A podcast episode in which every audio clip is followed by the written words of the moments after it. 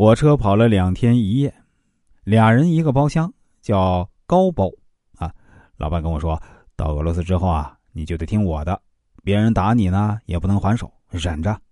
我吓得要死。中途换轨时，海关牵着大警犬查行李、收护照、盖章，我看呆了。到伊尔库茨克火车站，哇，太气派了！刚想用翻盖手机拍照片，老板骂道：“还不快走，干啥呢？” 我像个小偷一样，一路小跑跟着他。接我们的车打开车门，行李丢进去，立马关门开路。看着窗外异国的景象，我心里激动，却不敢表现出来，一脸严肃的端坐着。到了晚上，第二天要开始工作，老板给我丢过来大棉裤、大棉袄。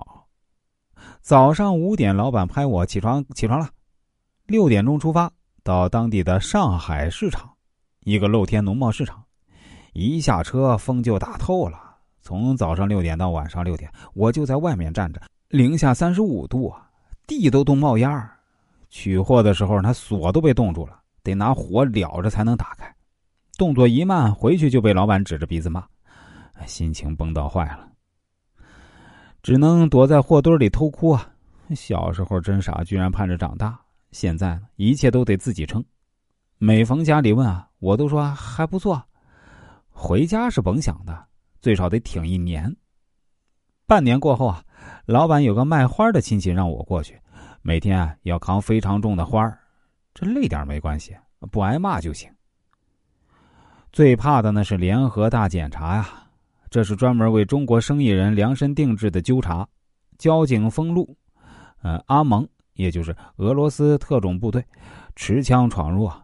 穿红马甲的移民官磕着瓜子儿在大街上横晃，所有人像没头苍蝇一样乱窜，一点尊严都没有。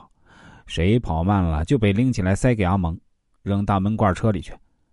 整个伊尔库茨克没有人有合法的签证，商务签、工作签那不允许在市场卖货。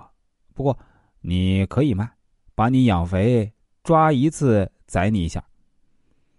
上面来消息了，老板先把我们藏起来，不然呢？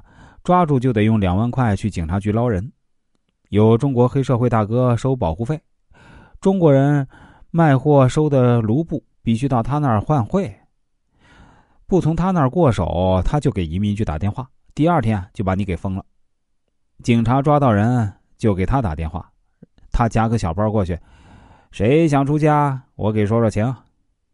大货主有上百万货卡着，不想护照上有黑记录，只能认了。给他两万块得救。终于干完一年啊，带着一万块钱回家。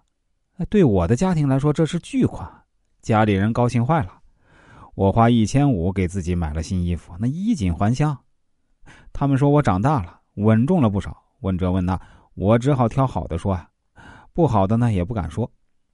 一个月后啊，卖花老板打电话问我还去不去，每个月就给我开五千，这么多。我必须去啊！